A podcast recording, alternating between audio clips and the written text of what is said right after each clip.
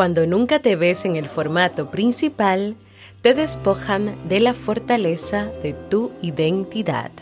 Roy Choi. ¿Quieres mejorar tu calidad de vida y la de los tuyos? ¿Cómo te sentirías si pudieras alcanzar eso que te has propuesto? ¿Y si te das cuenta de todo el potencial que tienes para lograrlo? Bienvenida al programa que te ayudará a desarrollar hábitos, establecer mejores relaciones, empoderarte y potenciar tu estado de felicidad personal. Transmitiendo cada semana para todo el mundo desde tu reproductor de podcast favorito. Y ahora contigo, tu anfitriona Jamie Febles, psicóloga, escritora, madre y emprendedora quien te acompañará en este recorrido hacia tu desarrollo personal y hacia el logro de tus sueños. Esto es Vivir en Armonía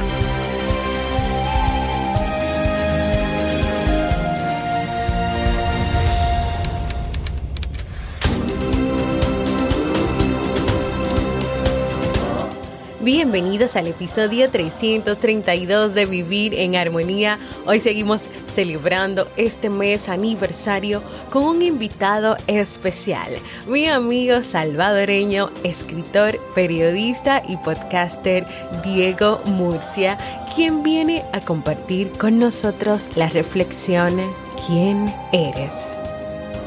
Entonces, ¿nos acompañas?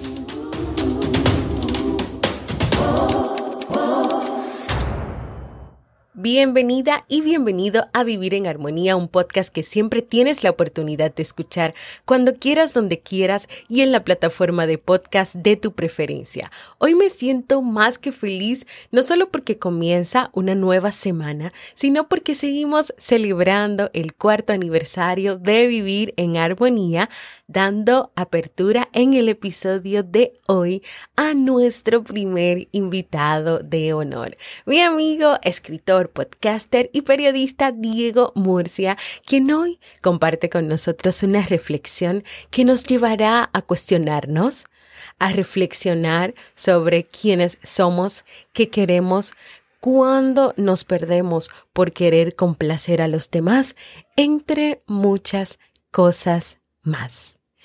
¿Nos acompañas a escuchar esta historia y esta reflexión? ¿Quién eres?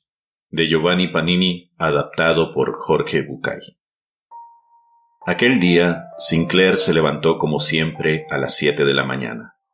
Como todos los días, arrastró sus pantuflas hasta el baño y después de ducharse se afeitó y se perfumó. Se vistió con ropa bastante a la moda, como era su costumbre, y bajó a la entrada a buscar su correspondencia.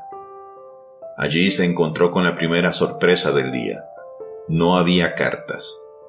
Durante los últimos años su correspondencia había ido en aumento y era una parte importante de su contacto con el mundo. Un poco malhumorado por la noticia de la ausencia de noticias, apuró su habitual desayuno de leche y cereal, como recomendaban los médicos, y salió a la calle. Todo estaba como siempre, los mismos vehículos de siempre transitaban las mismas calles y producían los mismos sonidos en la ciudad, que se quejaba igual que todos los días. Al cruzar la plaza casi tropezó con el profesor Exer, un viejo conocido con quien solía charlar largas horas sobre inútiles planteos metafísicos. Lo saludó con un gesto, pero el profesor pareció no reconocerlo. Lo llamó por su nombre, pero ya se había alejado, y Sinclair pensó que no había alcanzado a escucharlo. El día había empezado mal y parecía que empeoraba con las posibilidades de aburrimiento que flotaban en su ánimo. Decidió volver a casa, a la lectura y a la investigación, para esperar las cartas que con seguridad llegarían aumentadas para compensar las no recibidas antes. Esa noche, el hombre no durmió bien y se despertó muy temprano. Bajó y mientras desayunaba comenzó a espiar por la ventana para esperar la llegada del cartero. Por fin lo vio doblar la esquina. Su corazón dio un salto. Sin embargo, El cartero pasó frente a su casa sin detenerse. Sinclair salió y llamó al cartero para confirmar que no había cartas para él. El empleado le aseguró que nada había en su bolso para ese domicilio y le confirmó que no había ninguna huelga de correos, ni problemas en la distribución de cartas de la ciudad. Lejos de tranquilizarlo, esto lo preocupó más todavía. Algo estaba pasando y él debía averiguarlo. Buscó una chaqueta y se dirigió a casa de su amigo Mario. Apenas llegó, se hizo anunciar por el mayordomo y esperó en la sala de estar a su amigo, que no tardó en aparecer. El hombre avanzó al encuentro del dueño de la casa con los brazos extendidos, pero éste se limitó a preguntar. Perdón, señor, nos conocemos. El hombre creyó que era una broma y rió forzadamente presionando al otro para servirle una copa. El resultado fue terrible. El dueño de casa llamó al mayordomo y le ordenó echar a la calle al extraño, que ante tal situación se descontroló y comenzó a gritar y a insultar, como avalando la violencia del fornido empleado que lo empujó a la calle. Camino a su casa se cruzó con otros vecinos que lo ignoraron o actuaron con él como si fuera un extraño. Una idea se había apoderado del hombre. Había una confabulación en su contra, y él había cometido una extraña falta hacia aquella sociedad dado que ahora lo rechazaba tanto como algunas horas antes lo valoraba. No obstante, por más que pensaba, no podía recordar ningún hecho que pudiera haber sido tomado como ofensa, y menos aún, alguno que involucrara a toda la ciudad. Durante dos días más se quedó en su casa esperando correspondencia que no llegó, o la visita de alguno de sus amigos que, extrañado por su ausencia, tocara su puerta para saber de él. Pero no hubo caso. Nadie se acercó a su casa. La señora de la limpieza faltó sin aviso y el teléfono dejó de funcionar. La quinta noche, Sinclair se decidió ir al bar donde se reunía siempre con sus amigos, para comentar las pavadas cotidianas. Apenas entró, los vio como siempre en la mesa del rincón que solían elegir. El gordo Hans contaba el mismo viejo chiste de siempre, y todos lo festejaban como era costumbre. El hombre acercó una silla y se sentó. De inmediato se hizo un lapidario silencio, que marcaba la indeseabilidad del recién llegado. Sinclair no aguantó más. ¿Se puede saber qué les pasa a todos conmigo? Si hice algo que les molestó, díganmelo. Y se terminó, pero no me hagan esto que me vuelve loco. Los otros se miraron entre sí divertidos y fastidiados. Uno de ellos hizo girar su índice sobre su sien, diagnosticando al recién llegado. El hombre volvió a pedir una explicación. Luego rogó por ella y por último cayó al suelo implorando que le explicaran por qué le hacían eso a él. Solo uno de ellos quiso dirigirle la palabra. Señor, ninguno de nosotros lo conoce, así que nada nos hizo. De hecho, ni siquiera sabemos quién es usted. Las lágrimas comenzaron a brotar de sus ojos y salió del local, arrastrando su humanidad hasta su casa. Parecía que cada uno de sus pies pesaba una tonelada. Ya en su cuarto se tiró en la cama, sin saber cómo ni por qué había pasado a ser un desconocido, un ausente. Ya no existía en las agendas de sus corresponsales, ni en el recuerdo de sus conocidos, y menos aún en el afecto de sus amigos. Como un martilleo aparecía un pensamiento en su mente, la pregunta que otros le hacían y que él mismo se empezaba a hacer. ¿Quién eres?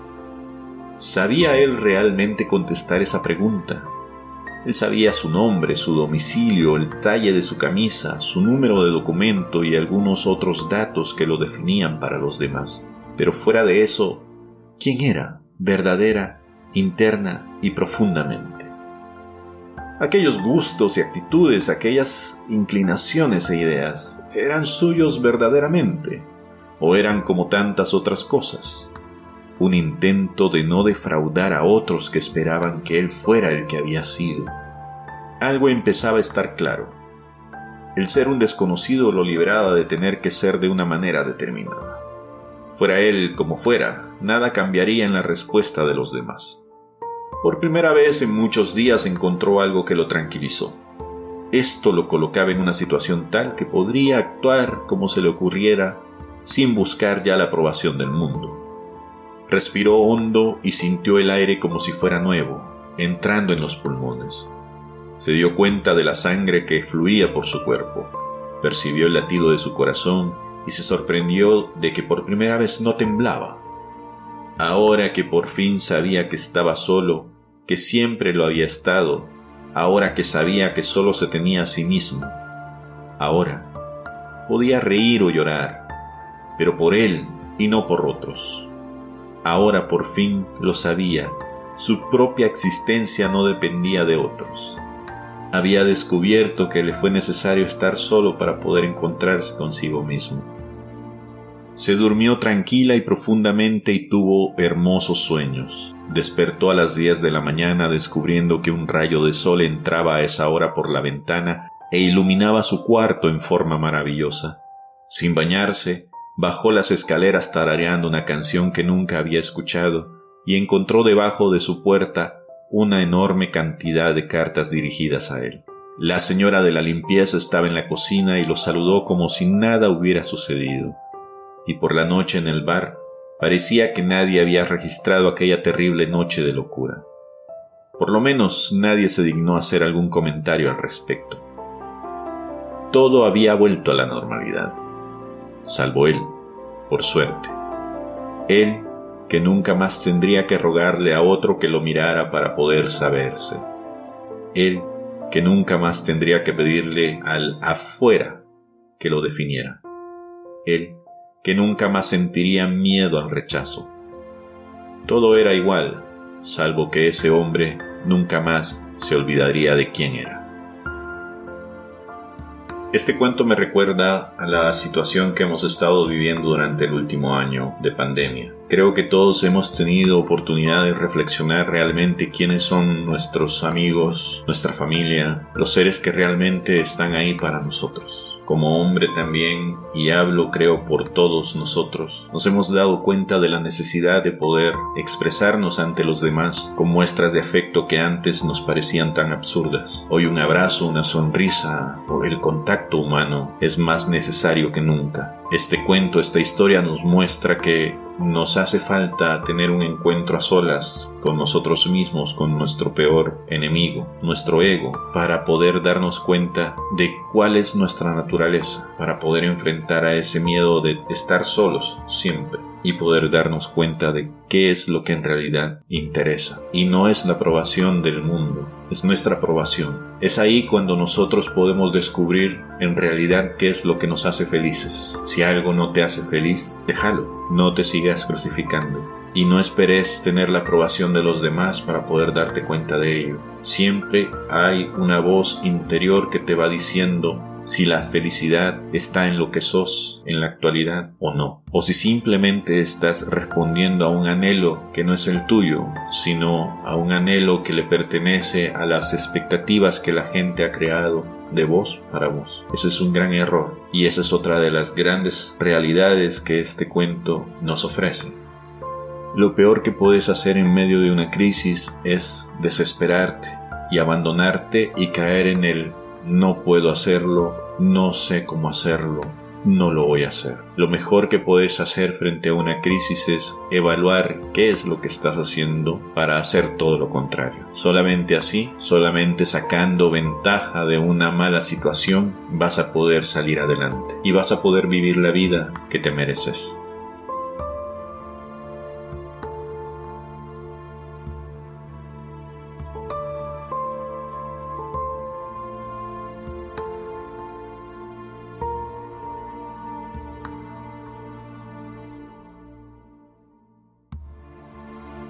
Y Diego, gracias por estar y por esta historia que has compartido con nosotros. Y recojo de todo ese mensaje y esa reflexión final estas tres preguntas. ¿Qué es lo que verdaderamente te interesa? ¿Qué es lo que verdaderamente te hace feliz? Y hoy, anímate a escuchar tu voz interior. ¿Te animas?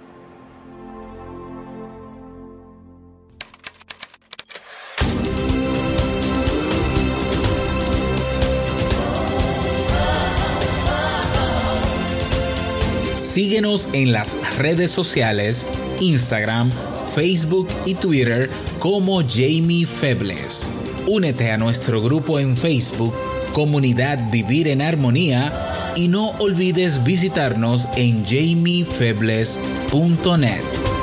Allá te esperamos.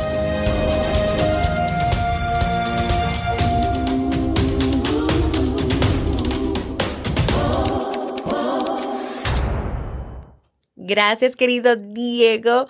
Gracias por decir que sí a esta invitación, por esta historia que nos has contado, por esta reflexión, por estas palabras finales. Gracias de verdad por tu tiempo y por compartir con nosotros en este mes aniversario de este podcast Vivir en Armonía. Quiero contarte un poquito a ti que me escuchas sobre Diego Murcia, quien es escritor, periodista, traductor, transcreador, geek fotógrafo y podcaster, claro está. Por casi 20 años ha escrito para periódicos en Estados Unidos, México y El Salvador. Tiene una maestría bilingüe en Bellas Artes de la Escritura Creativa y también una licenciatura en periodismo. Sus cuentos, poemas y traducciones han sido publicados en revistas literarias especializadas de Colombia, de México, de Costa Rica, de El Salvador, su país, de Estados Unidos y Francia. Y hoy en día vive en la frontera sur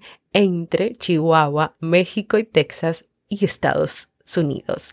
Los podcasts de Diego son Crónicas de Nada, Agenda Regional Mi Pyme, Secreto a Voces y El Escribidor. Te invito a que vayas a conocer los podcasts de Diego. Puedes buscarlo en cualquier plataforma para podcast o ahí mismo donde estás escuchando Vivir en Armonía. El que te llame la atención, búscalo, suscríbete y también escucha. Y claro está, en las notas del programa te voy a compartir más sobre Diego y dónde puedes encontrarlo, sus redes sociales y también su página web. Quiero invitarte, aprovechando esta presencia y esta participación de Diego a que compartas conmigo a través de un mensaje de voz en jamiefebles.net barra mensaje de voz, un mensajito sobre esta historia, sobre qué te quedó, sobre qué aprendiste.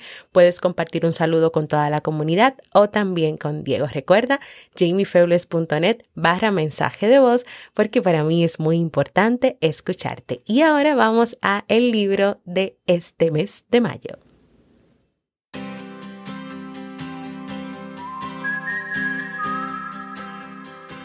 Y el libro recomendado para este mes de mayo es 59 segundos. Piensa un poco para cambiar mucho de Richard Weisman. En este libro, el autor expone los mitos modernos de la mente, los cuales vende la industria de la autoayuda, pero el autor quiere presentar un nuevo enfoque para el cambio que implica que tú puedes hacer cosas y cambiar cosas en cuestión de minutos, no de días, ni de meses, ni de años.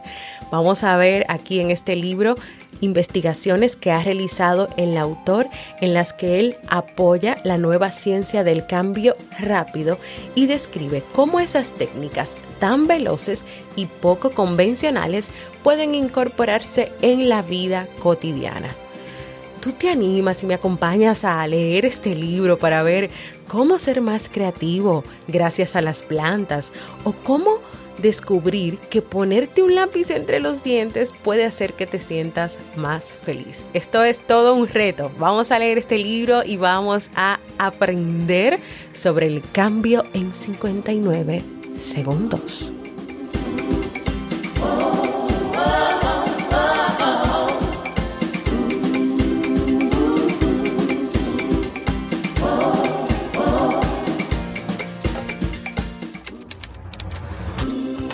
Y así hemos llegado al final de este episodio que espero que sea de muchísima utilidad para ti.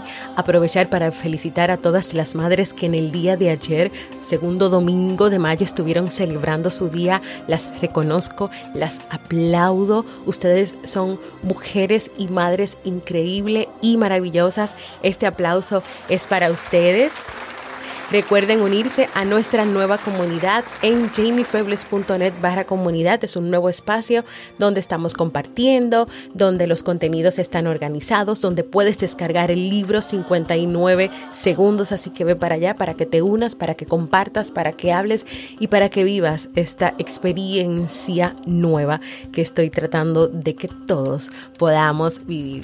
Gracias por escucharme. Para mí ha sido un honor y un placer compartir contigo, al que Diego, gracias por estar aquí y gracias por venir a invitarnos a creer más en nosotros, a estar enfocados en lo que nos gusta, en lo que nos interesa y en ser felices. Gracias Diego de verdad por estar aquí. Espero que puedas volver pronto.